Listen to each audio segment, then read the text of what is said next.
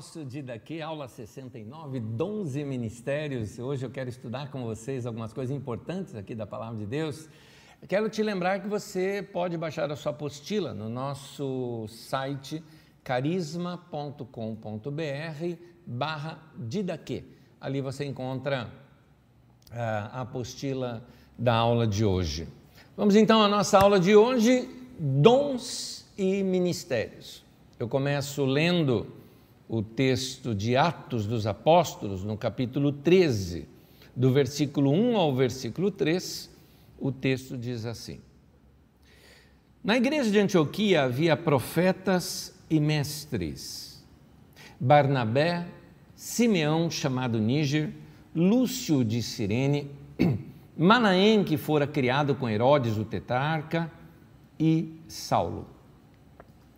Enquanto adoravam o Senhor e jejuavam, disse o Espírito Santo: Separem-me, Barnabé e Saulo, para a obra que os tenho chamado.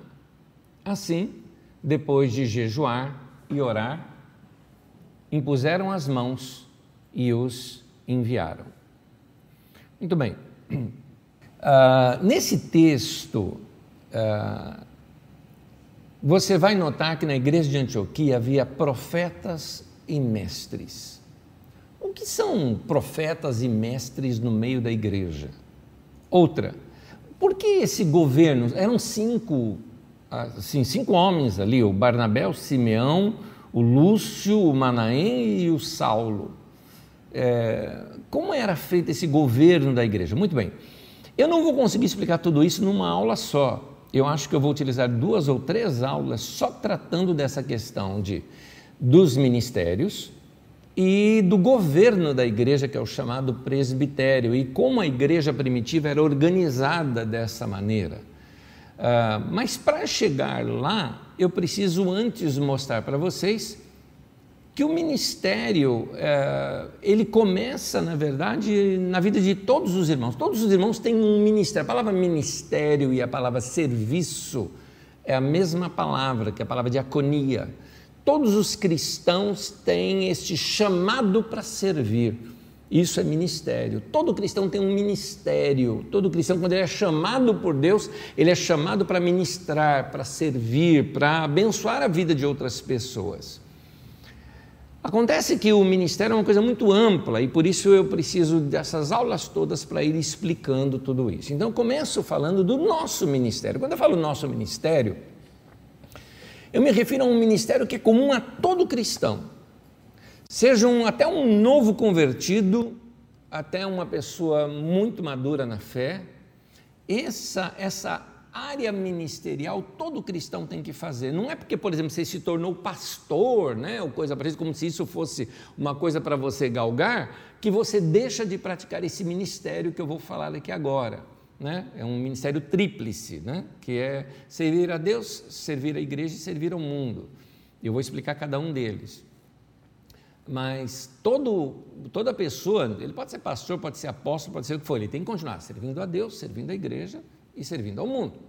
Isso é para todo cristão. Mesmo uma pessoa que não tenha, vamos dizer assim, cargo nenhum, né, função nenhuma ainda no meio da igreja, tá? Eu me converti, estou frequentando as reuniões, estou aprendendo a palavra de Deus. Você já tem esse chamado na sua vida de servir a Deus, servir as pessoas e servir, servir a igreja e servir o mundo. Vou explicar cada um deles. Servir a Deus. Eu começo lendo 1 Pedro capítulo 2, versículo 9, que diz assim: Vós, porém, sois raça eleita, sacerdócio real, nação santa, povo de propriedade exclusiva de Deus, a fim de proclamardes as virtudes daquele que vos chamou das trevas para a sua maravilhosa luz. Note que aí no texto está dizendo que nós somos essa raça eleita, nós somos a nação santa de Deus e nós somos esse sacerdócio real. Todos nós temos este ministério de sacerdote. É interessante notar, no Antigo Testamento tinha o povão e tinha os sacerdotes. Os sacerdotes eram aqueles que ministravam a Deus, aqueles que uh, eram uma espécie de intermediários entre as pessoas e Deus. Esta ideia judaica foi trazida para dentro da igreja, principalmente pela Igreja Católica Romana, que passou a chamar de sacerdotes estes homens que tinham uma entrega completa ao ministério. Então, eles eram estes intermediários entre os homens e Deus. Como se isso não bastasse, passaram a chamar os líderes principais da igreja, como o Papa, por exemplo, de pontífice ou sumo pontífice. E a palavra pontífice vem de ponte, ou seja, eles são uma ponte entre nós e Deus. Mas isso não é bíblico. E isso foi importado para dentro do evangelicalismo atual, porque se você pegar dentro da reforma protestante, isso tudo caiu por terra. Essa questão toda caiu por terra. Martinho Lutero, dentro das suas teses, uma delas é colocou assim que todos somos sacerdotes. Todos nós podemos ter livre acesso diante de Deus. Uh, não preciso pedir para o padre, para o padre pedir para Deus. Então Martin Lutero rompeu com isso. Só que no, no, evangelicalismo moderno, nesse fundamentalismo moderno que a gente tem hoje, o que acontece é que tem sido colocado sobre os pastores e líderes como se eles fossem uma classe especial de ovelhas.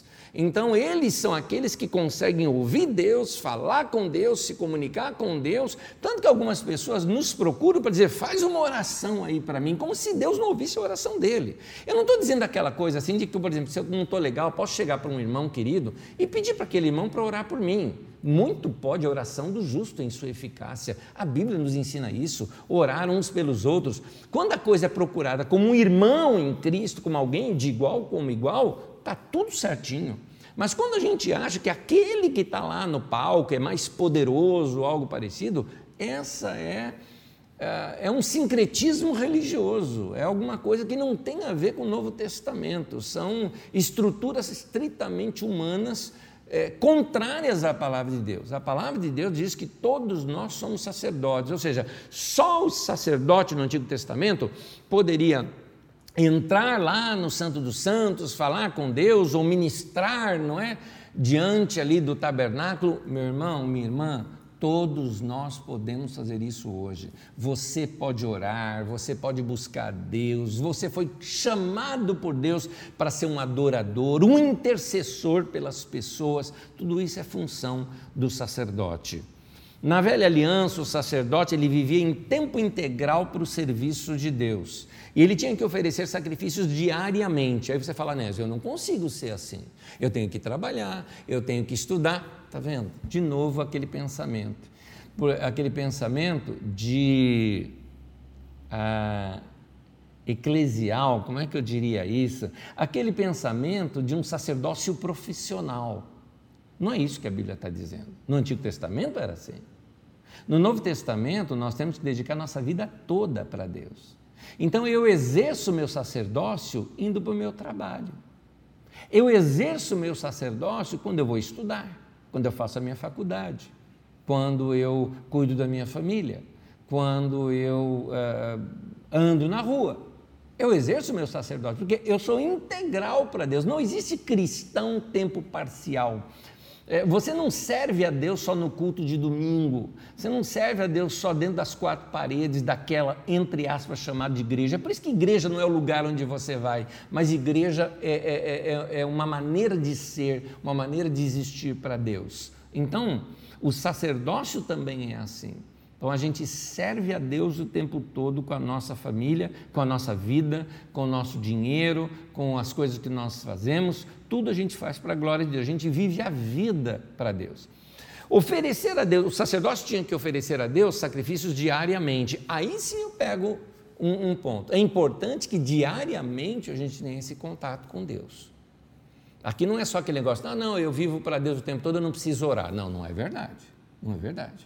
É importante você ter tempo diário de oração ou de estudo das Escrituras, tempo de devoção com Deus.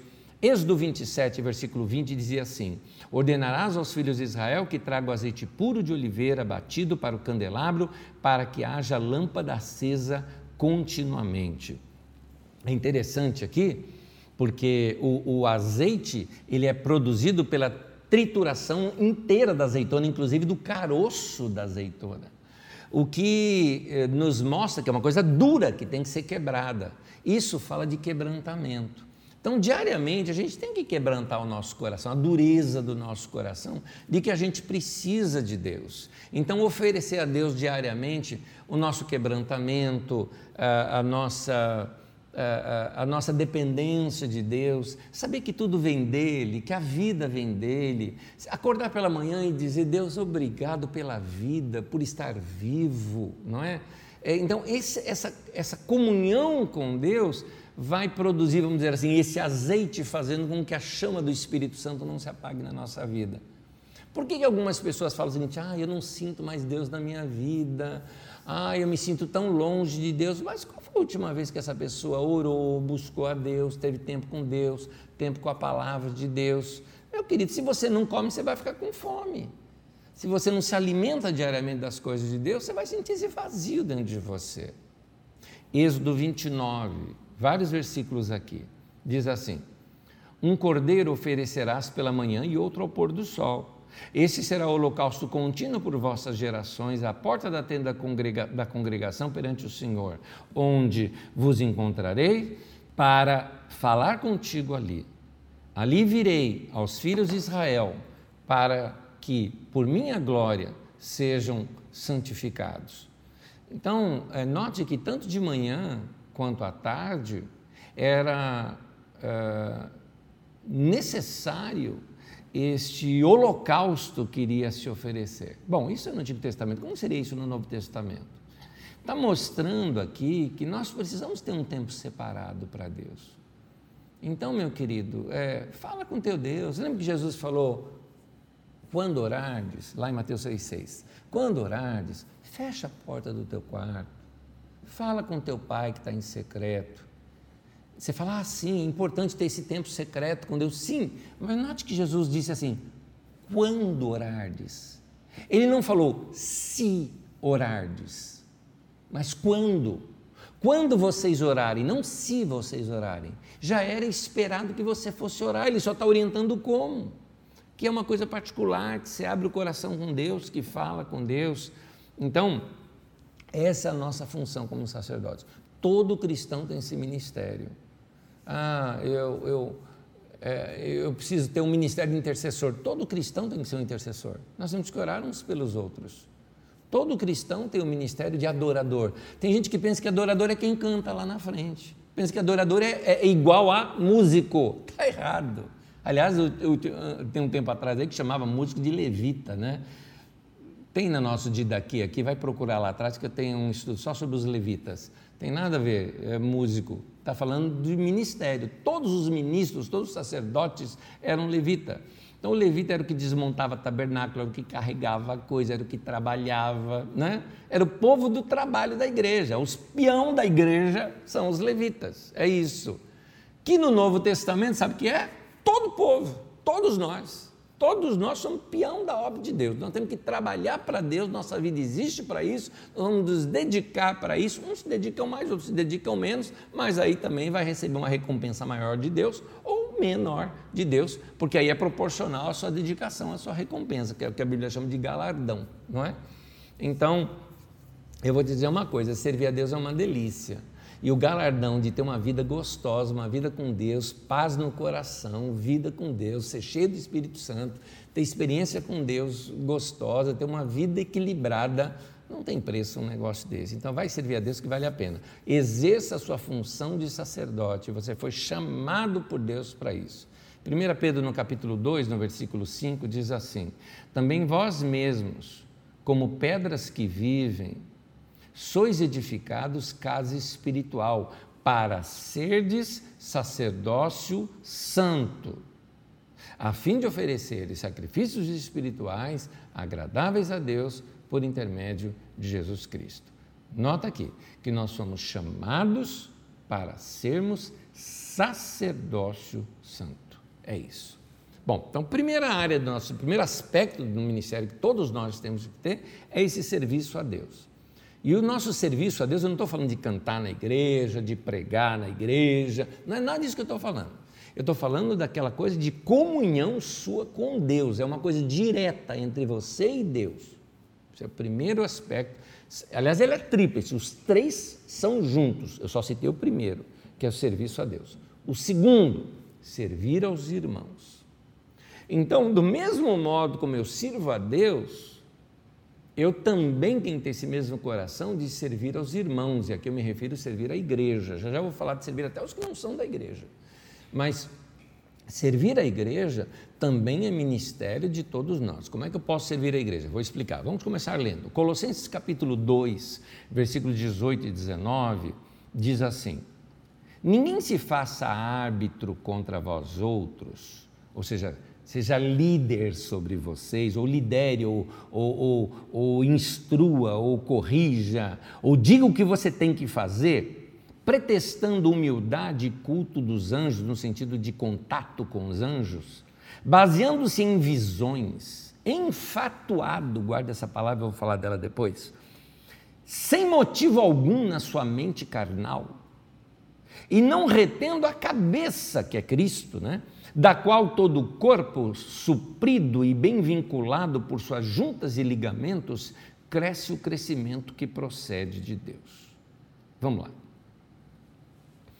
palavra que está aqui, enfatuado, significa que não vale a pena ser tomado em consideração, sem propósito, sem causa justa, em vão.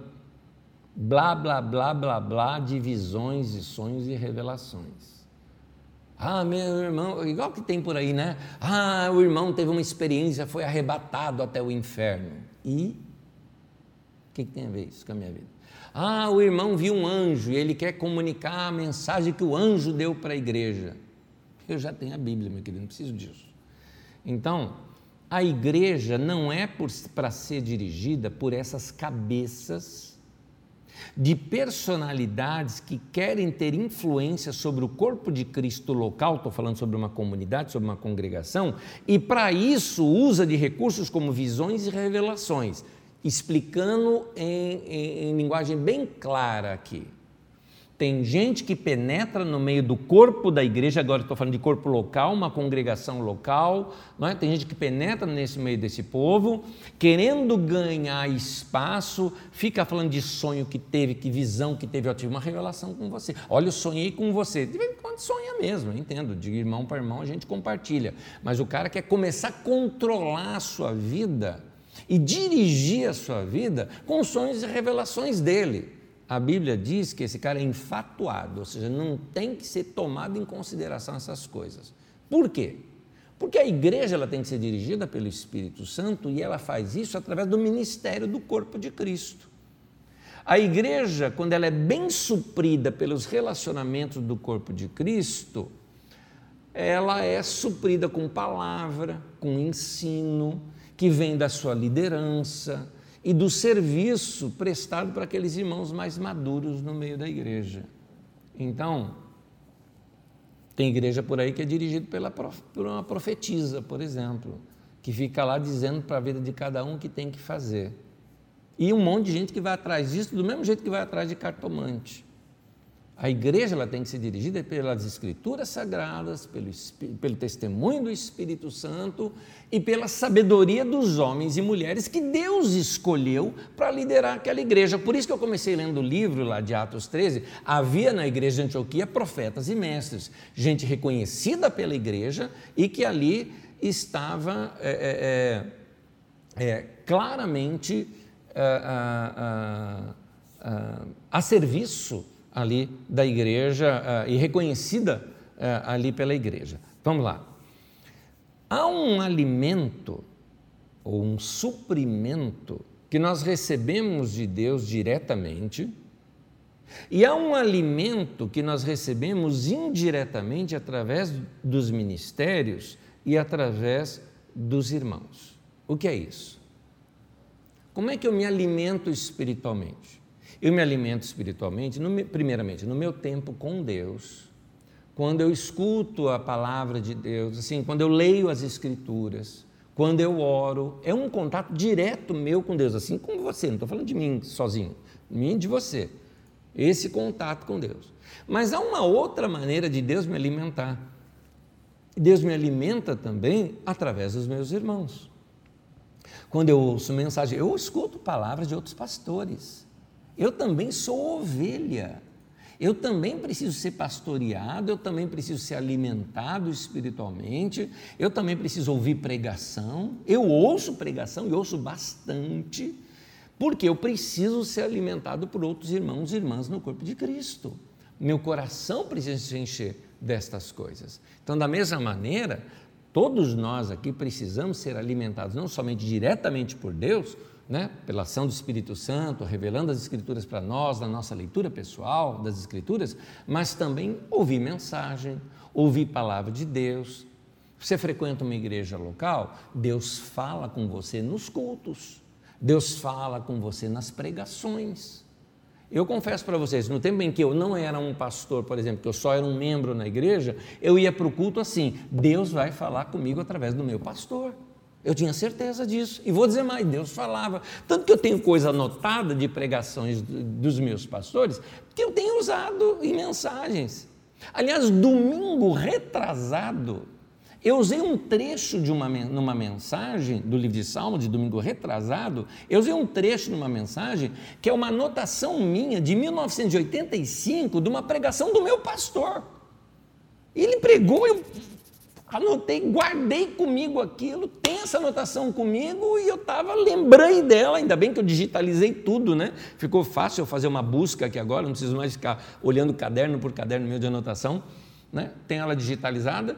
Busquei lá, falei, era isso. Eu lembrava ainda, lembrava até do estilo do meu pastor pregando essa mensagem, citando aquele trecho do livro de Salmos. Eu falei, isso aqui eu vou utilizar para mim também, eu vou aprender, eu vou trazer para mim essa palavra.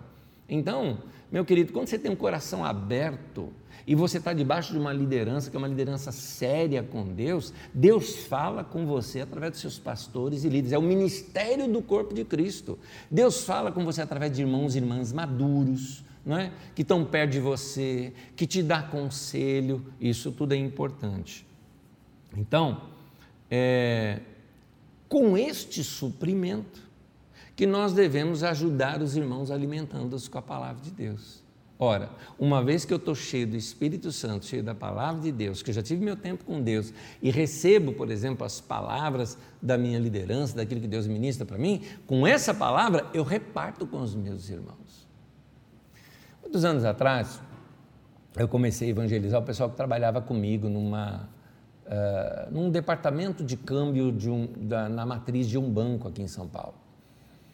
Eu era novinho ali, tinha meus 17 anos de idade, mais ou menos, né? E evangelizando, primeiro eu dediquei muito tempo orando para aquele povo. Eu me lembro que eu fui no cartão de ponto, anotei o nome de todas as pessoas que trabalhavam lá e orava por eles todos os dias, nome por nome. E cada um deles, de vez em quando eu procurava assim para eles, falava o seguinte: deixa eu te contar um negócio. Assim, não estou querendo invadir sua questão religiosa nem nada, mas você sabe que eu sou cristão, né? E eu queria que você soubesse que eu oro por você. Posso continuar orando por você? Eu falei, eu orei por você. Posso continuar orando por você? Ninguém dizia não, todo mundo, claro, pode sim. De vez em quando eu passava e falava, tem algo que você quer que eu ore por você? Tem. Eu anotava e orava pela pessoa assim, orava. Se converteram várias pessoas ali. Ao todo nós formamos um grupo de dez eu primeiro discipulava essas pessoas, ensinava a orar, ensinava a ler a Bíblia, ensinava tudo isso. Daí é que eu levava para o culto na igreja. Quando a igreja que eu não era pastor, era o pastor, era naquele tempo era o meu pastor, era o Walter de Lima Filho. E eu é, é, levava lá e aí eu ensinei uma coisa para ele. Eu falei, olha, eu vou te mostrar o que, que eu faço. O pastor está pregando, eu anoto tudo que ele, o que eu percebo que Deus falou comigo através ali daquele pastor. Anoto os textos, anoto alguns detalhes, anoto algumas frases que eu achei que foram fortes e anoto aquilo que eu sinto que Deus falou comigo, que às vezes não é nem o que ele falou, é o que eu entendi do que ele falou, né? E aí eu fiz isso, xerografava aquilo tudo e distribuía para eles, né? Aí uh, eu cheguei no meu diretor lá da, da, do banco e pedi para ele se eu poderia usar o correio interno ali do banco para passar para essas pessoas uma palavra de fortalecimento e tudo mais. Falou, não, isso é bom, né? melhora o, o, astral das pessoas, ele dizia assim, né? Eu falei, obrigado, obrigado. Então eu combinei com todos eles. Nós fizemos uma circular entre nós. Todos eles faziam a sua anotação da mensagem. E a gente colocava naquele malote, era um envelope só que tinha ali os dez nomes, né? E que ia passando de pessoa a pessoa. Depois que a pessoa leu, ticava ali, passava para outro, ao longo da semana, né? Ao longo da semana. Então, é, todo mundo lia a anotação do que o outro fez da mensagem também. Dá para entender por que, que eu consigo hoje, né? Nós estamos em 2021 eu lembrar de trechos de uma mensagem de 1985, como é que eu consigo lembrar disso? Porque eu vi, eu vi a pregação dele, ele pregava dois cultos, eu ficava para os dois cultos, ouvia duas vezes a mensagem dele, comprava a fita cassete, ouvia durante a semana, tinha minha anotação e tinha outras dez ali para ler também. Então dá para você entender por que aquilo foi tão memorizado. Muito bem. É com esse alimento que a gente é suprido que a gente supre alguém. Se no meio da semana alguém chegasse assim para mim e falasse, né, você precisa trazer uma palavra aqui, eu tinha palavra para trazer naquele momento. Por quê? Porque meu coração já estava cheio com aquilo que meu pastor tinha falado no final de semana. Então eu enchia meu coração com aquilo. É, eu acho interessante como algumas pessoas elas não percebem às vezes a, a, a a incoerência daquilo que eles falam, né? Eu, foi recente que uma pessoa escreveu para mim em rede social, se você está me ouvindo, você sabe que é com você, eu acho que você não está me ouvindo, então eu estou falando isso também, porque a pessoa disse o seguinte, né, mandando lá um recado para mim, oh, Anésio, pastor Anésio, sou muito abençoado por suas mensagens, que Deus abençoe, ouço todo domingo e tudo mais, ponto. Quando vão voltar as reuniões? Isso porque disse que ouve todo domingo, né? Já voltamos, mas estamos avisando isso desde agosto que a gente está avisando, mas tudo bem, vai. Tudo bem. Mas vamos lá, deixa eu continuar. Então, é importante a gente ouvir a palavra de Deus, gente.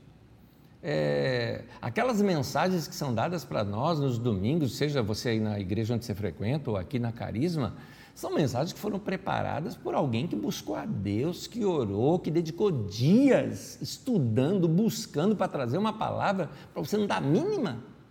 Então você tem que receber aquela palavra, não é só escutar, receber, anotar, meditar, botar dentro de você. Por isso que a Bíblia tem a expressão que a palavra tem que habitar ricamente em você. Veja comigo, Colossenses capítulo 3, versículo 16 habite ricamente em vós a palavra de Cristo. Instruí-vos e aconselhai-vos mutuamente em toda a sabedoria como é que você recebe, meu irmão, essa sabedoria? Ouvindo palavras, se dedicando tempo com Deus, enchendo o teu coração e com isso você reparte para os seus irmãos, dá algum conselho, você fala, olha, como foi dito pelo nosso pastor, como foi dito nessa mensagem, ou como foi, como teve algo que eu li que foi gostoso, ou um dia eu estava estudando as escrituras e vi esse texto, olha que texto importante para a tua vida. Então é assim que deve ser esse alimentação, né? Do corpo de Cristo. E todos nós temos esse ministério: o ministério a Deus e o ministério aos nossos irmãos. Como corpo, nós precisamos ajudar os nossos irmãos também que passam por dificuldade. Ministério não é só ensinar, falar da palavra de Deus, não. Às vezes é chorar com os que choram, às vezes é ouvir o desabafo, dar o meu ouvido, o meu ombro para aquele irmão sem querer, assim, sabe, dispensar logo o irmão, é porque tem gente que quer logo dispensar o irmão, né? O irmão está contando um problema, contando um problema. Não, meu irmão, está resolvido, em nome de Jesus, aleluia, aleluia, está resolvido, está feito já, está feito, aleluia. Bom, mágica. Isso não existe, meu irmão, isso não existe. Seja mais honesto e fala, não quero te ouvir. Seja mais honesto. Não, não fala não, isso é chato. Muda teu coração que é melhor. Na verdade, nós precisamos ajudar nossos irmãos, ajudá-los a levar as cargas deles. Tem gente que está sofrendo. Nós estamos num pós-pandemia. A cabeça de muita gente, até da nossa, está meia biruta. Por isso que eu estou ministrando aqui aos domingos sobre reconstrução da nossa alma. A gente ainda está meio desajustado, né? Tem bastante coisa para se acertar dentro de nós. Tem gente com trauma, tem gente com luto ainda, tem gente que não está conseguindo é, vivenciar tudo isso, né? resolver isso dentro de si. Olha o que o texto de Gálatas nos fala, Gálatas 6, tanto versículo 2 quanto 10, diz assim: Levai as cargas uns dos outros, e assim, ou seja, levando a carga do irmão, ajudando a dividir o peso do irmão, é assim que cumprireis a lei de Cristo, que é amar o próximo como a ti mesmo, está aí, ó. Por isso, enquanto tivermos oportunidade, façamos o bem a todos, mas principalmente aos da família da fé. O que o texto está dizendo é o seguinte: os irmãos ao nosso redor precisavam ser alcançados pelo nosso amor, pelo, pelos nossos ouvidos, né, pelo nosso coração e às vezes até pelas nossas finanças, porque aqui mostra de fazer o bem a todos, especialmente da família da fé, às vezes é repartir até um pouco do alimento que você tem com aquele que está passando necessidade, não é? Então é importante este coração. Bom, já falei de serviço a Deus, serviço aos irmãos, agora serviço ao mundo. Segundo aos Coríntios, no capítulo 5, versículo 18 ao 20, eu vou ler aqui na nova tradução na linguagem de hoje, para a gente ganhar novos sentidos para esse texto aqui. Diz assim: Tudo isso é feito por Deus, o qual, por meio de Cristo, nos transforma de inimigos em amigos dele. Eu, eu, eu gosto dessa expressão da nova tradução na linguagem de hoje, porque o texto original está falando de reconciliação. É que essa palavra reconciliação, ela é uma palavra difícil. Que vos reconcilieis com Deus. O que é vos reconcilieis com Deus? O que é isso? Está dizendo de nós nos sermos transformados de inimizade com Deus em amizade com Deus. Isso é reconciliação. Então eu gostei dessas palavras aqui, retraduzidas, né? Colocado numa linguagem de hoje, pela nova tradução na linguagem de hoje. Então eu vou ler de novo o texto. Vamos lá. Tudo isso é feito por Deus, o qual, por meio de Cristo, nos transforma de inimigos em amigos dele. E Deus nos deu essa tarefa de fazer com que os outros também sejam amigos dele. Olha aqui de novo, eu gostei dessa expressão porque é isso que é evangelizar. Evangelizar não é fazer a pessoa vir para o culto da igreja. Evangelizar não é fazer é, prosélito, o cara sair de uma religião e vir para a tua religião. Não é isso. Evangelizar é levar a pessoa a ser amiga de Deus. Amigo de Deus é andar com Deus, falar com Deus, comunicar com Deus, quando Deus foi fazer aquela questão em Sodoma e Gomorra, ele disse: Eu não vou avisar o meu amigo Abraão? Ele foi lá e avisou Abraão, porque ele falou que ele comunica. Então, nota que Deus fala dos seus segredos, né? A Bíblia diz assim, eh, no livro de Salmos: a intimidade do Senhor é para aqueles que o temem. Né? Então você nota que aquela pessoa que tem amor por Deus, tem temor de Deus no seu coração, Deus revela para eles a sua intimidade. Né? É, é, inclusive a Bíblia diz que Deus não fará nada sem antes revelar antes aos seus servos. Né? Ali fala dos profetas, porque era o Antigo Testamento, mas hoje todos nós somos um povo profético. Deus quer revelar coisas ao nosso coração, mas para isso a gente tem que ter amizade com Ele. E o, o, o evangelizar é levar uma pessoa a ser amiga de Deus, é ensinar a pessoa a orar, ensinar a pessoa a buscar Deus, ensinar a pessoa a andar com Deus. É isso que é evangelizar. Então, vamos lá. E Deus nos deu essa tarefa de fazer com que os outros também sejam amigos dele. Continuando. A nossa mensagem é esta: Deus não leva em conta os pecados dos seres humanos e, por meio de Cristo, Ele está fazendo com que eles sejam seus amigos. E Deus nos mandou entregar a mensagem que fala da maneira como Ele faz com que eles se tornem seus amigos. Portanto, Estamos aqui falando em nome de Cristo, como se o próprio Deus estivesse pedindo por meio de nós. Em nome de Cristo, nós pedimos a vocês que deixem que Deus os transforme de inimigos em amigos dele. que coisa linda isso!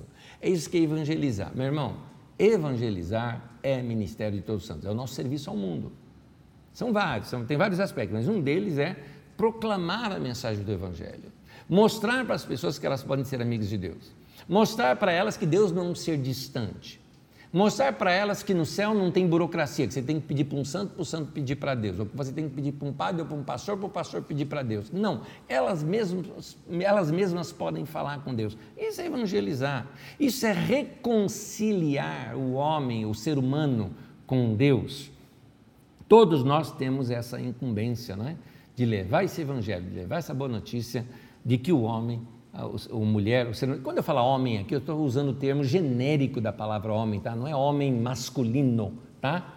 É antropos e não andros, tá? Eu tô, a língua grega nos dá essas duas opções. É o antropos, né? É humano, né? Levar o humano que ele pode ser amigo de Deus. Colossenses capítulo 1, versículo 28.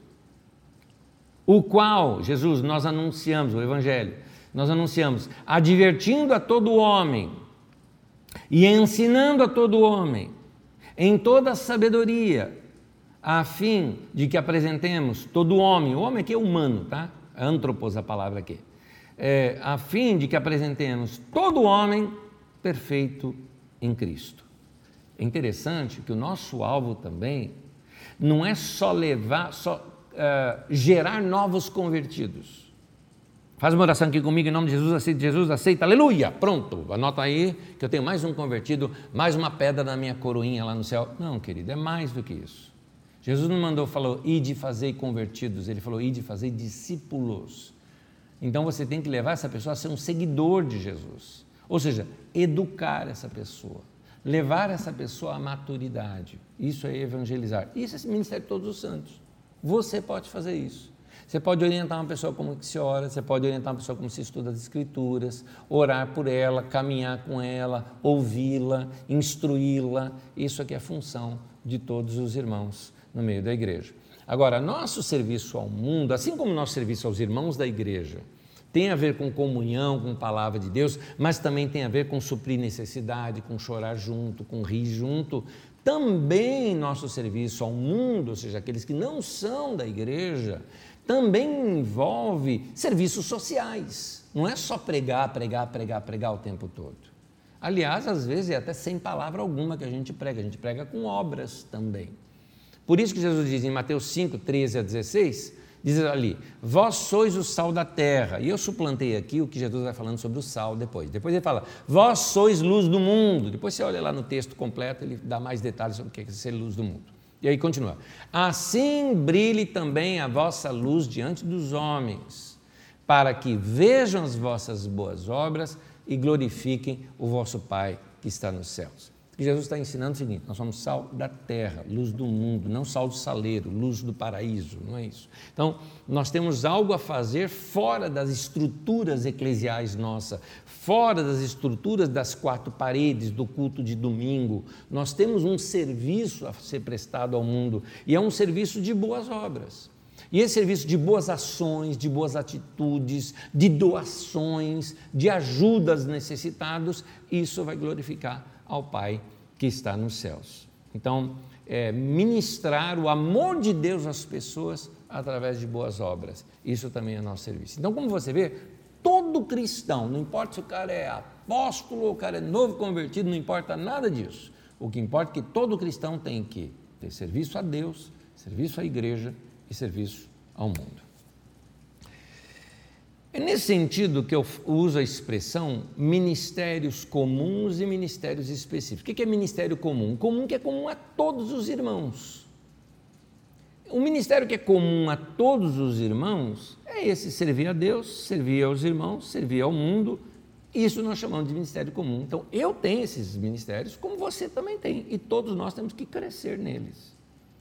Agora, os ministérios específicos, eles são dados por Deus a quem Ele quiser, embora nós também podemos buscar, eu explico sobre isso mais adiante, e eles estão relacionados aqui em alguns textos que eu quero ler aqui com vocês. Vou ler longos textos bíblicos agora.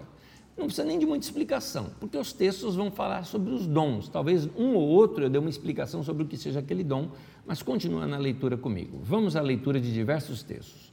Romanos 12, de 3 a 8, diz assim: Porque pela graça que me foi dada, aqui já começa a minha explicação, Porque quando Paulo está dizendo pela graça que me foi dada, existe uma palavra na língua grega que é a palavra caris.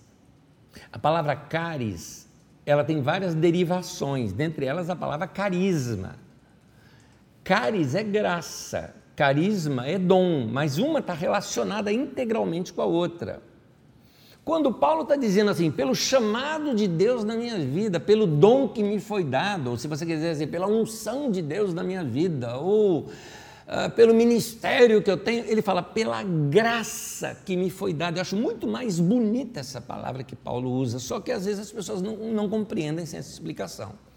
Então, Paulo está dizendo, pelo meu carisma, pela minha graça, pela, pelo que Deus deu a mim, é que eu estou dizendo a cada um de vós. Paulo tá, em outras palavras, Paulo está dizendo, gente, sou um apóstolo de Jesus, levantado para fundamentar a igreja, e para fundamentar a igreja, eu preciso te dar essa orientação. É isso que Paulo está dizendo. Tá? Então, pela graça que me foi dado, diz aqui o texto, digo a cada um dentre vós que não pense de si mesmo além do que convém. Antes, pense com moderação, segundo a medida de fé que Deus repartiu a cada um. É interessante notar é, que Paulo, na verdade, aqui está corrigindo a igreja, dizendo que tem gente que está pensando de si mais do que convém. Em outras palavras, Paulo está até dizendo o seguinte, meu irmão, menos, irmão, menos, pensa com moderação. Você não é tudo isso que você está dizendo que você é, não. Menos, menos. Eu estou dizendo isso porque hoje em dia parece que todo mundo quer ser líder, né? Todo mundo quer ser líder, todo mundo quer estar na frente, mas não tem gente que não tem chamado para isso, querido. Não tem. Aliás, o que tem muito no meio da igreja é o povo querer cantar lá na frente. Não, quero cantar, eu tenho dom, tenho dom total. Quando você vai ver, você vê que a pessoa não tem habilidade musical nenhuma. Então, cada um tem que pensar com moderação, segundo a medida de fé que Deus repartiu a cada um. E aqui não está falando de fé, não, eu creio. Aqui está dizendo daquilo que Deus construiu dentro de você, porque Ele está falando da graça, Ele está falando de dons. A gente tem que ser honesto daquilo que a gente realmente acredita e percebe que tem na nossa vida. Todos nós temos dons. Eu sei que hoje em dia, às vezes a gente fala assim: olha, não pense menos do que convém. Exato, mas também não pense mais do que convém, meu irmão. Menos, menos, tá? Dá um tempinho. Pensa com moderação. Seja honesto com você. Tem coisa que você é muito bom, mas tem coisa que você é muito ruim. Saiba que tem coisa que você não tem dom para aquilo. Outras coisas você tem dom. E aí Paulo vai explicar isso. Vamos lá, vamos continuar a leitura. Por quê? Assim como num só corpo temos muitos membros, mas nem todos os membros têm a mesma função, assim também nós, conquanto muitos, somos um só corpo em Cristo e membros uns dos outros, ou seja, eu dependo do dom do outro para mim também. O meu pulmão depende do meu nariz, meu coração depende do meu pulmão, um depende do outro. Tendo, porém, diferentes dons, segundo o que? A caris, o carisma, a graça que nos foi dada. Se profecia, seja segundo a proporção da fé. Se ministério, dediquemos-nos ao ministério. O que ensina, esmere-se no fazê-lo. O que exorta, faça-o com dedicação. O que contribui, com liberalidade. O que preside, com diligência. Quem exerce misericórdia, com alegria. Deixa eu revisar todos eles. Coloca ali para mim, desde o profecia. Se profecia seja segundo a proporção da fé, a palavra profecia ali eu já expliquei quando expliquei sobre o dom de profecia. Tem a ver aqui com pregação e com anúncio das palavras de Deus. Se ministério aqui se refere a serviço, gente que se dedica a servir. O, o, ministério tem que ser feito com dedicação, ou seja, quem serve, quem ajuda, tem que fazer com dedicação. Isso a gente vê no diaconato, né? na ajuda, na limpeza, em tantas outras coisas. O que ensina, esmere-se no fazer. O que é um cara que vai se esmerar no ensino? Um cara que vai estudar bastante. Você tem um ministério de ensino? Vai estudar. O que exorta, exortar é aquele que ajuda o cara que está mal. Sabe aquela pessoa que fica, é o gente boa, que levanta todo mundo? Faz com dedicação. Vai lá, ajuda o irmão, seja paciente, ouve o irmão, ora por ele, manda mensagem durante a semana. Não é isso. O que contribui com liberalidade. Tem gente que tem dom de contribuir. Então, meu irmão, você vai contribuir, contribua com generosidade, sabe? Contribua com gosto, invista na obra de Deus. O que preside, o que governa, o que administra faça com diligência, porque a igreja precisa fazer conta, organizar, tem limpeza, tem gestão de pessoa, tem conta para fazer, para pagar. Então tem que ser com diligências. Faça bem feito isso que você está fazendo. Quem exerce misericórdia está ajudando ali o necessitado, está tirando coisa para ajudar a pessoa, está montando cesta básica, tudo isso é trabalhoso. Tem que carregar coisa para ajudar a pessoa. Faça com alegria, não adianta fazer murmurando. Então, está aí os ministérios citados em Romanos 12. Em Coríntios capítulo 12, fala assim no versículo 4 em diante. Isso aqui nós já estudamos, portanto eu só vou fazer leitura dele, porque nós já estudamos isso aqui. Você pode procurar nas aulas anteriores. Ora, os dons são diversos, mas o Espírito é o mesmo. E há diversidade nos serviços, mas o Senhor é o mesmo. Há diversidade nas realizações, mas o mesmo Deus é quem opera tudo em todos. Tudo isso já foi explicado em aulas passadas. A manifestação do Espírito é concedida a cada um visando o fim proveitoso.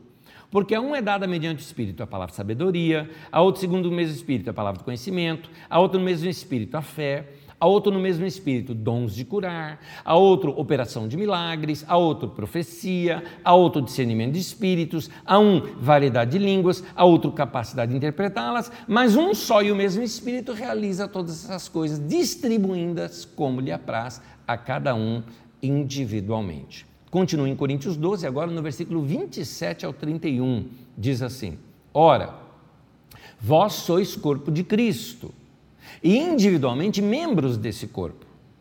A uns Deus estabeleceu na igreja, primeiramente apóstolos, segundo lugar profetas, terceiro lugar mestres, depois, operadores de milagres, depois dons de curar, socorros, governos, variedades de línguas. Porventura são todos apóstolos? É óbvio que a resposta é não. Todos profetas? Também a resposta é não. Todos mestres? Resposta é não. Todos são operadores de milagres? Não. Tem todos dons de curar? Não. Falam todos em línguas? Não. Interpretam a todos? Não. Entretanto, procurai com zelo os melhores dons. Nós já explicamos aqui para vocês é, em aulas passadas, falando inclusive sobre essa questão dos dons, só você procurar aí nas aulas passadas, onde nós mostramos que a questão do procurar com zelo os melhores dons é nós buscarmos diante de Deus aqueles dons que são necessários para o corpo de Cristo. Em outras palavras, meu irmão, quem está disposto a servir faz o seguinte: ó, procura um buraco e preencha com eficácia. É isso. Está precisando de gente para essa área? Eu vou trabalhar nessa área. Está precisando daquilo lá? Eu vou procurar. Eu quero ajudar. Vou buscar esses recursos em Deus para poder ajudar naquela área da igreja. É isso. 1 Pedro capítulo 4, versículo 10 ou 11, diz assim: Sejam bons administradores dos diferentes dons que receberam de Deus. Que cada um use o seu próprio dom para o bem dos outros quem prega, prega a palavra de Deus. Quem serve, sirva com a força que Deus dá. Façam assim, para que em tudo Deus seja louvado por meio de Jesus Cristo, a quem pertence a glória, o poder para todo sempre. Amém. Pedro deixa bem claro para a gente que o resultado dos dons é da glória a Jesus. O resultado dos dons é a igreja edificada e o povo ficar assim: como é bom servir a Deus. Como é gostoso servir a Deus. Como é bom estar no meio da igreja. Por quê? Porque ali os dons estão todos funcionando e todos fluindo e acontecendo. Vamos imaginar, eu vou fazer agora uma situação, eu não vou dizer anacrônica, eu vou fazer uma situação adaptada. Anacrônico seria eu tentar colocar a ideia de hoje nos tempos dos apóstolos do tempo do Novo Testamento, que é um, uma situação cultural. A reunião de igreja era muito diferente da nossa de hoje, bem diferente. Eu estou fazendo o contrário. Eu estou pegando a palavra de Deus que eles ensinaram e colocando na nossa realidade aqui hoje.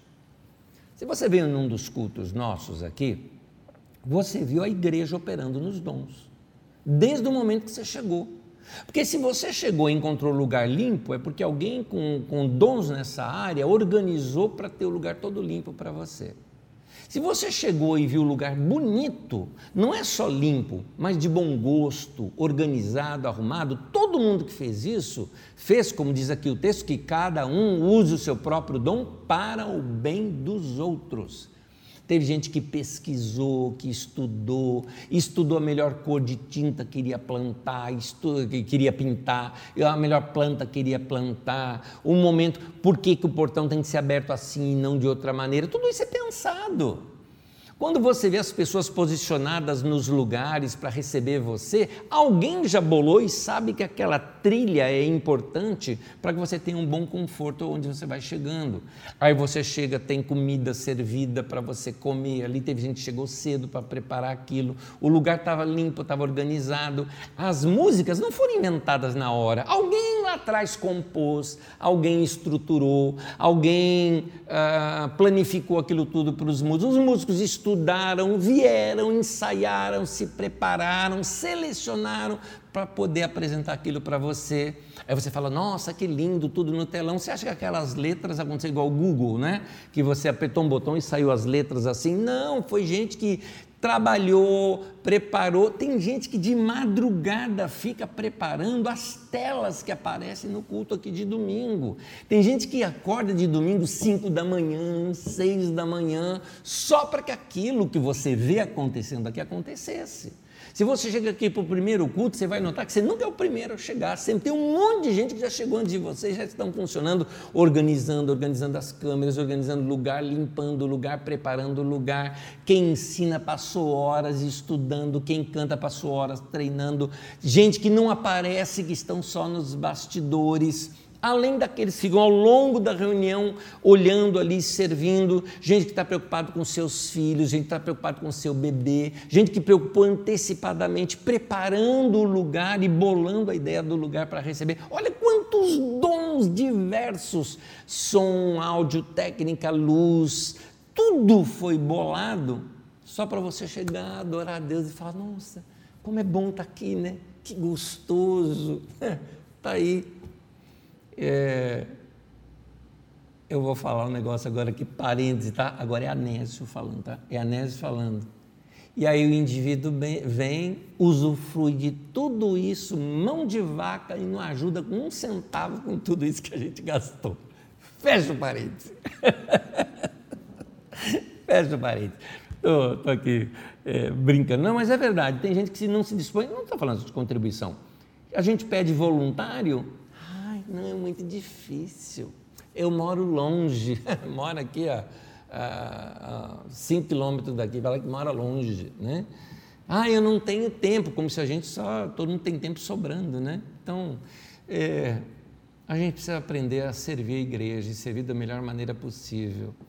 É, até hoje, por exemplo, que você está recebendo essa aula aqui, você precisa ver o número de pessoas que já trabalham e estão trabalhando nesse momento para que isso aconteça aqui para você. O nosso ministério, nós precisamos ser capacitados para isso. Hoje em dia a gente fala de empresas que fazem capacitação de seus funcionários. Ou seja, a pessoa é um funcionário, ele é um profissional, mas ele está sendo capacitado para trabalhar melhor do que o que ele trabalhava antes, com mais ferramentas, não é? Saber é, é, desenvolver melhor o seu trabalho. Todo ministério ele tem que ser exercido debaixo da graça do Senhor. Eu gosto de usar mais essa palavra graça, porque é a palavra que Paulo usa.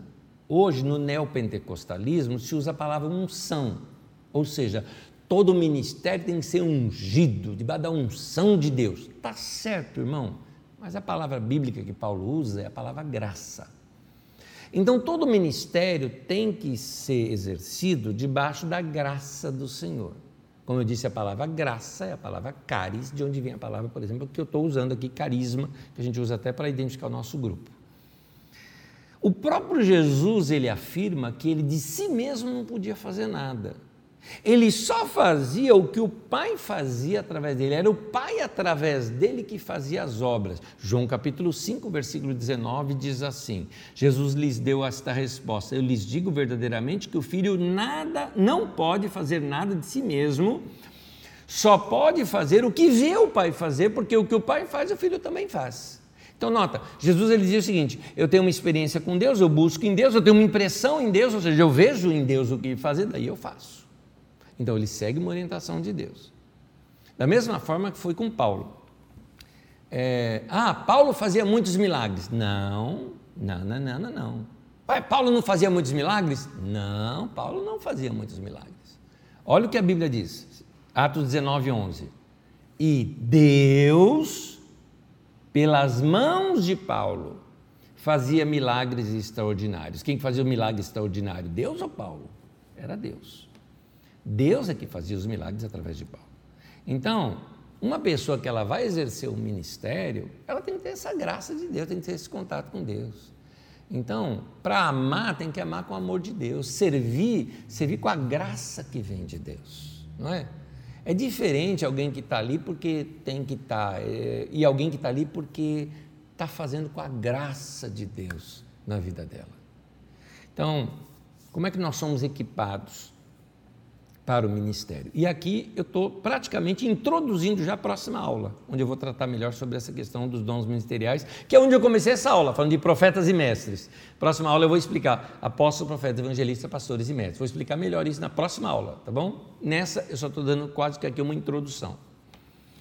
Como é que nós somos então equipados para o ministério, treinados para o ministério? Nossa capacitação, nosso treinamento, para desenvolvermos e desempenharmos melhor os nossos dons e ministérios, vem pela operação de homens e mulheres com os dons ministeriais que estão sobre a nossa vida. Vou explicar isso, mas antes eu quero ler. Efésios 4:11. Ele mesmo, Deus, concedeu uns para apóstolos, outros para profetas, outros para evangelistas, e outros para pastores e mestres.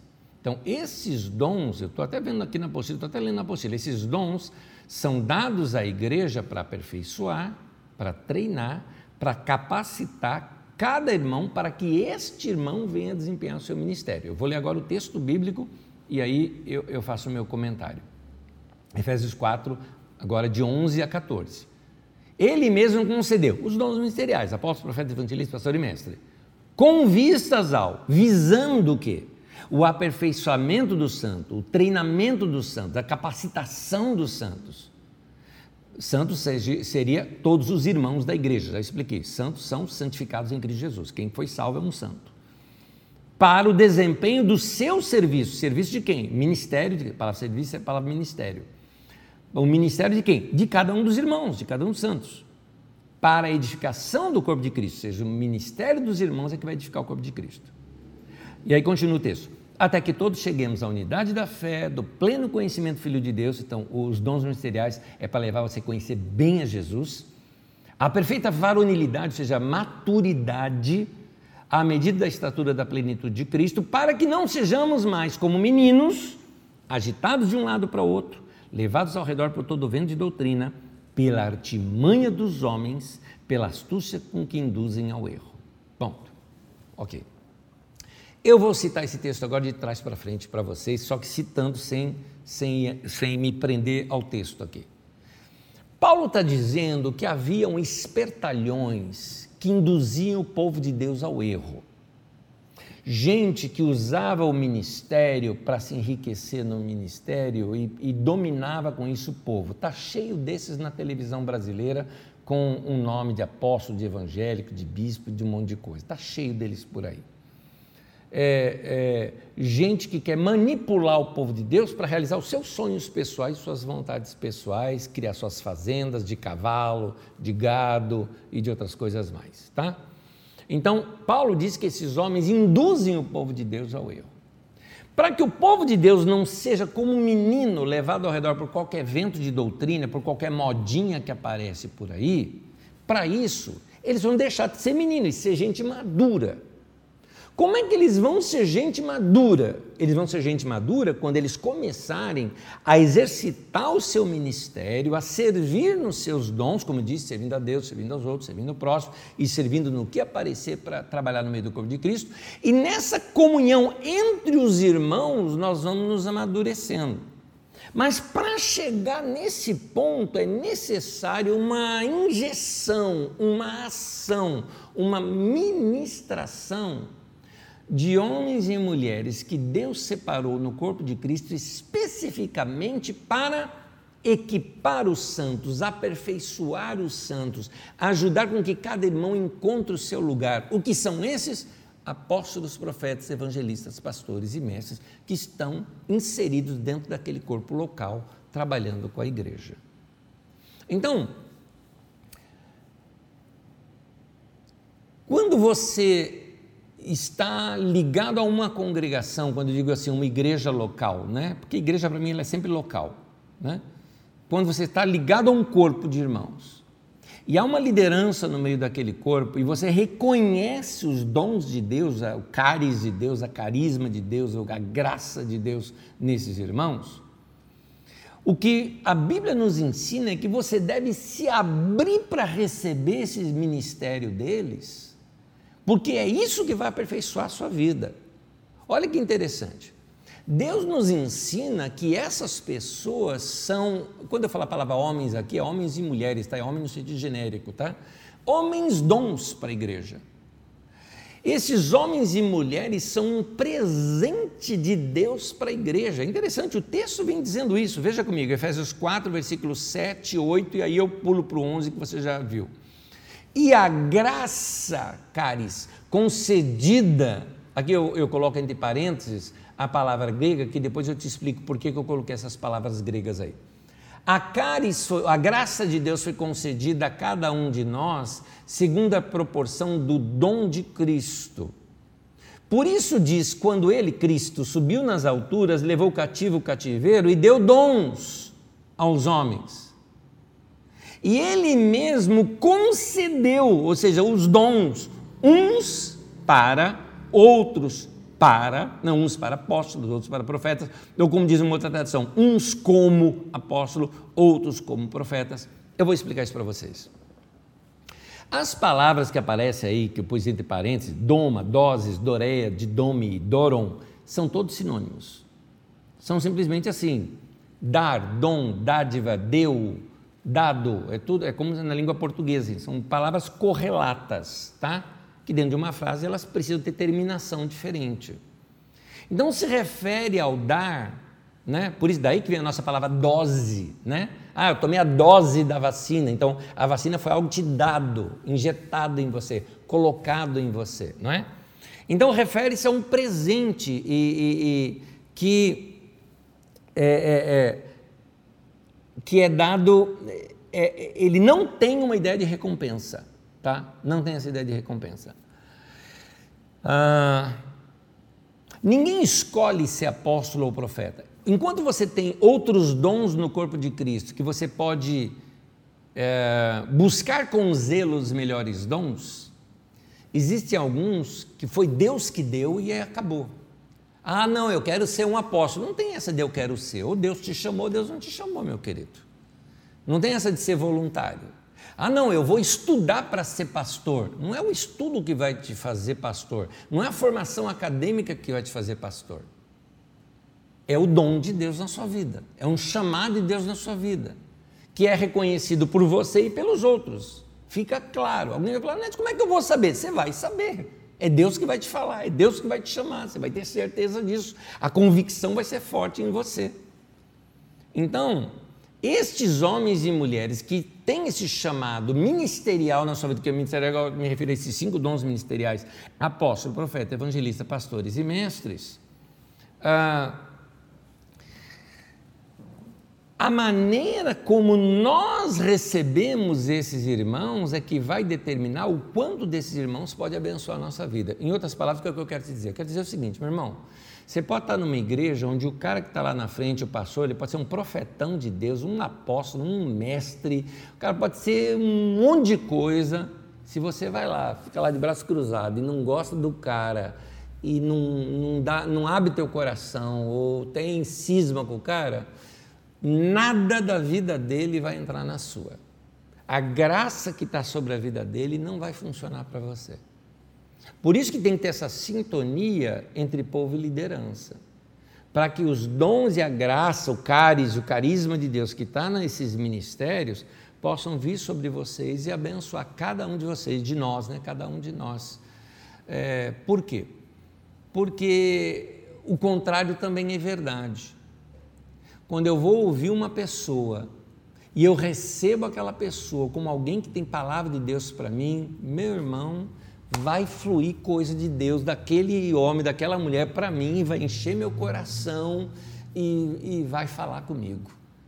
É o que Jesus disse em Mateus 10, do versículo 40 ao 42. Ele diz assim: Quem vos recebe, a mim me recebe, e, a quem, e quem me recebe, recebe aquele que me enviou. Quem recebe um profeta no caráter de profeta, receberá o galardão de profeta. Quem recebe um justo no caráter de justo, receberá o galardão de justo. E quem dera beber, ainda que seja um copo de água fria, um desses pequeninos, por ser este meu discípulo, em verdade vos digo que de modo algum perderá o seu galardão. Jesus fala que, inclusive, quando você faz algo por uma dessas pessoas, você está fazendo a Ele mesmo. É, quando você recebe um justo no caráter de Deus. O que é isso? Quando eu olho para um irmão que está do meu lado e entendo que Deus perdoou os pecados dele, que ele foi justificado em Cristo Jesus e peço para ele orar por mim, diz que muito pode a oração do justo em seus efeitos. Vai ser ótimo para mim. Então, quando eu recebo um profeta no caráter de profeta, ou seja, eu estou ali diante de uma pregação, eu recebo o cara como um profeta de Deus para mim, eu vou receber o galardão de um profeta. O que, que o profeta faz? Revela o coração de Deus para mim, para aquele momento, esclarece o momento, lança luz ali no meu caminho naquele momento. Então é isso. E Jesus fala que quem vos recebe, a mim me recebe, quem me recebe, recebe aquele que me enviou. Jesus está dizendo que nesses dias, quando você está recebendo esses homens dons que Deus colocou no meio do corpo de Cristo, está recebendo o próprio Cristo, o ministério do próprio Cristo através daquele irmão. É por isso que a Bíblia fala e perseveravam na doutrina dos apóstolos. Por que não fala de perseveravam na doutrina de Jesus? Porque aqueles irmãos recebiam a sua liderança, os seus apóstolos, como sendo o próprio Jesus falando para eles. Por isso que eles eram abençoados como eram. Então, nota que a ênfase está em quem recebe e não na pessoa que possui o dom. Quem possui o dom tem que se preparar, tem que é, dar o melhor de si. Mas, meu irmão, se o povo ali não te recebe, não vai acontecer nada. Aconteceu com Jesus isso. Marcos capítulo 6, de 1 a 6. Tendo Jesus partido dali, foi para sua terra e seus discípulos o acompanharam. Sua terra é Nazaré, né? Chegando o sábado, passou a ensinar na sinagoga e muitos, ouvindo, se maravilhavam, dizendo: De onde vem esse essas coisas? Que sabedoria é essa que lhe foi dada? Como é que se fazem tais maravilhas por suas mãos? Esse aí não é o carpinteiro, o filho de Maria? O irmão do Tiago, do José, do Judas, do Simão, não vivem aqui entre nós suas irmãs? E se escandalizavam nele. Jesus, porém, lhes disse: Não há profeta sem honra, senão na sua terra, entre seus parentes e na sua casa. Aqui era um provérbio popular, tá? Que Jesus citou. Ó, mas olha o que o texto diz. Não pôde, guarda, não pôde, não disse que ele não quis, não pôde fazer ali nenhum milagre se não curar uns poucos enfermos, impondo-lhes as mãos. Admirou-se da incredulidade deles. Contudo, percorria as aldeias e com vizinhas a ensinar. Não disse que Jesus não quis fazer milagre, disse que ele não pôde, não fluiu, não aconteceu. Não foi, gente, não foi. Por isso que quando há briga no meio da igreja, quando tem gente que não gosta é, da liderança e fica ali só fazendo fuinha, a melhor coisa a fazer é sair da igreja, vai para outro lugar. Porque você está barrando o ministério daquele irmão que podia abençoar um monte de gente e você também não está recebendo nada. Eu repito isso. Uma vez uma irmã chegou para mim depois do culto e falou: Ah, não gosto das suas pregações. Eu falei: Eu vou pregar domingo que vem de novo. Melhor sair para outro lugar, ué. Para que está fazendo aqui, meu Deus? Se não gosta, para que, que vem? Então vai para outro lugar, vai ouvir outro cara, vai ver outra pessoa, vai seguir outro, outra coisa. Você não concorda, vai para lá, mas não fica aqui causando problema, entendeu? Vai para quem você gosta, né? Então, é importante ter essa ligação de você com esses dons ministeriais, porque eles vão o quê? Aperfeiçoar você. Jesus aperfeiçoou o ministério dos discípulos ensinando o tempo todo. Porque os discípulos recebiam muito bem o ensino de Jesus, e o ensino de Jesus ia limpando a vocês, ele dizia: vocês estão limpos pela palavra que eu tenho falado. Ou seja, a palavra de Deus lavou aqueles corações, trabalhou aqueles corações, fortaleceu aqueles corações e levou aqueles corações a crescerem. Então é importante essa ligação entre povo, liderança, liderança e povo. O povo de Nazaré não recebeu Jesus como profeta, então o dom, a graça de Deus estava sobre a vida de Jesus, não fluiu para eles. Assim também é, por isso que eu digo que uma pessoa ela não deve chegar de paraquedas num lugar e se tornar pastor de um lugar. Deve crescer no meio daquele povo e ganhando ter a confiança de todo aquele povo, daquele rebanho, para que então ministrar diante deles como um irmão mais velho ou até como um pai espiritual, porque é isso que os ministérios têm que ser, pais daquela congregação. Mas isso eu vou tratar na próxima aula.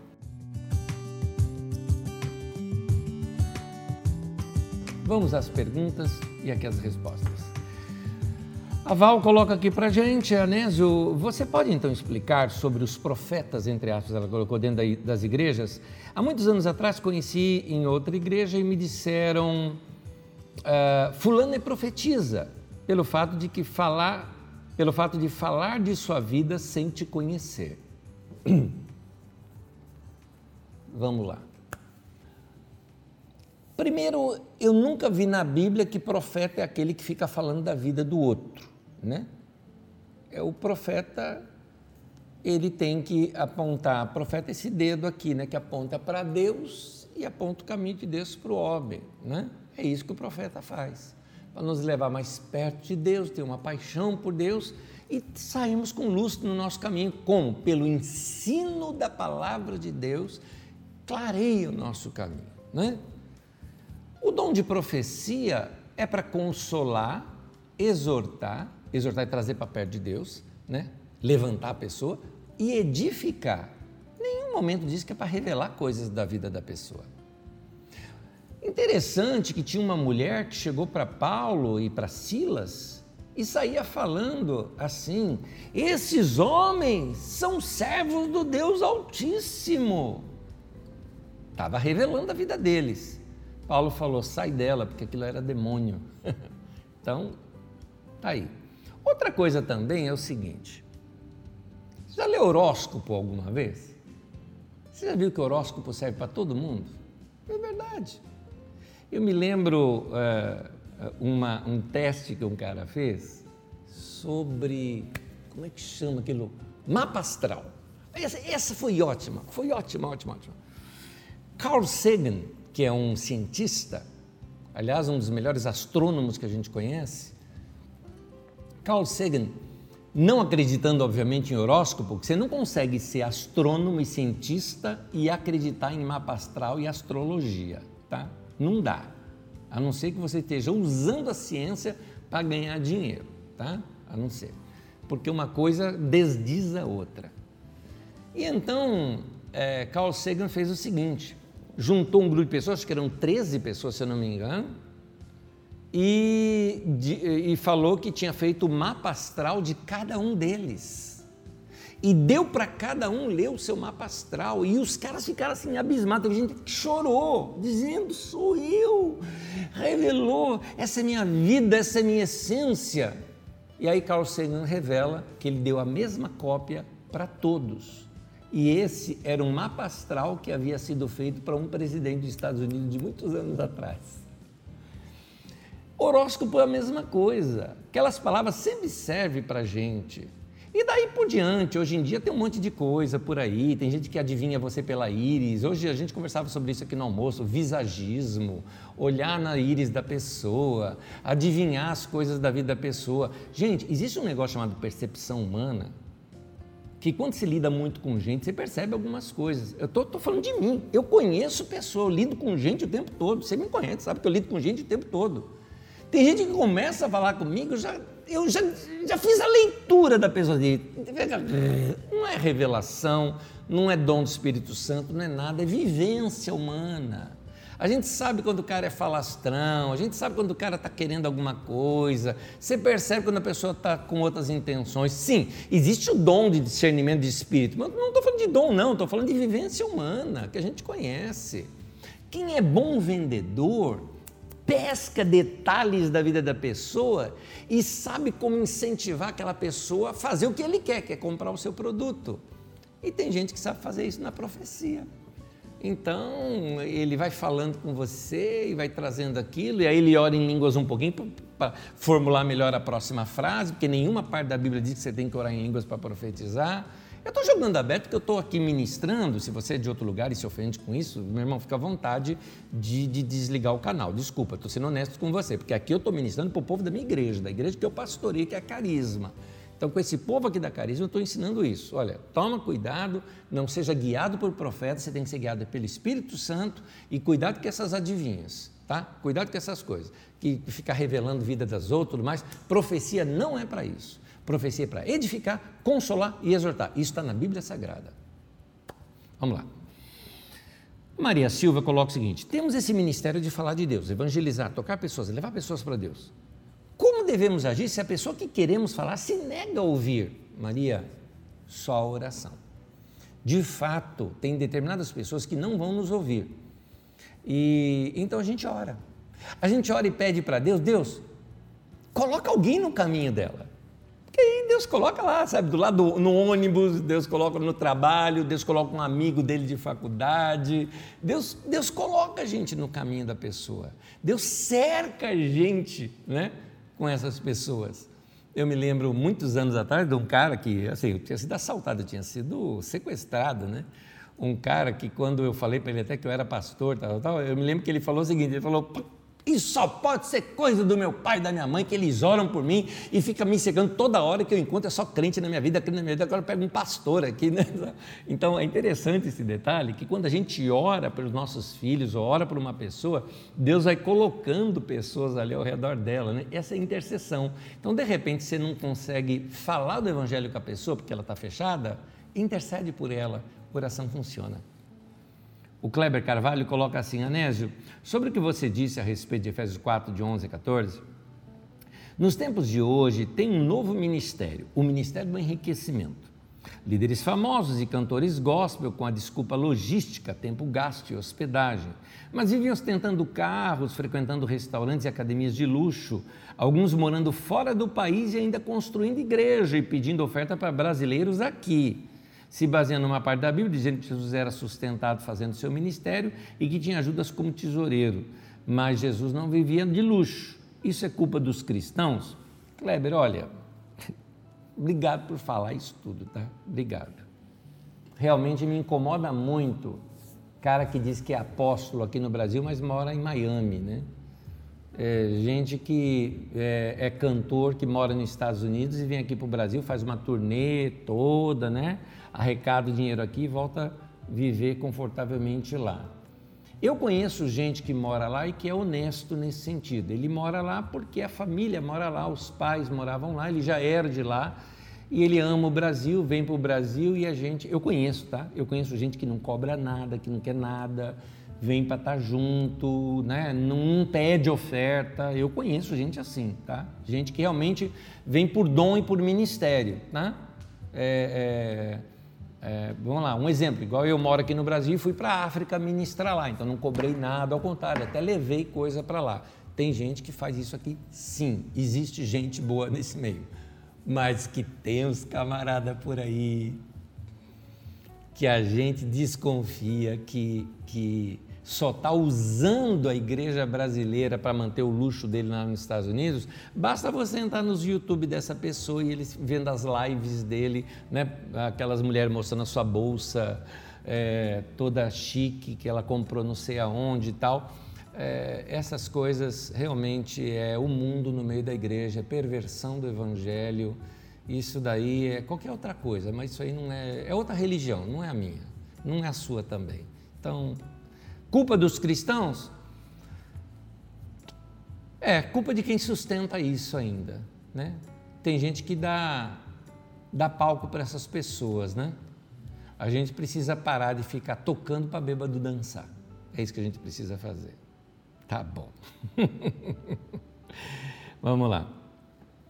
Ah, muito bem, aqui já foram as perguntas de hoje. Eu queria agradecer vocês por, é, por colocarem aqui para a gente essas perguntas, estarem com a gente até agora. Estudem as Escrituras, leiam as Escrituras, pratiquem as Escrituras, revisem as aulas que foram dadas. Tenho certeza que a gente acaba aprendendo muito mais né? quando a, a gente revisa uma aula faz as nossas próprias anotações, vai ler de novo os textos que foram colocados. Tenho certeza que a gente vai crescer bastante. Terça-feira que vem tem mais. Ó, Deus abençoe você, tá bom? Deus abençoe até o cu de domingo e até a próxima terça. Deus abençoe.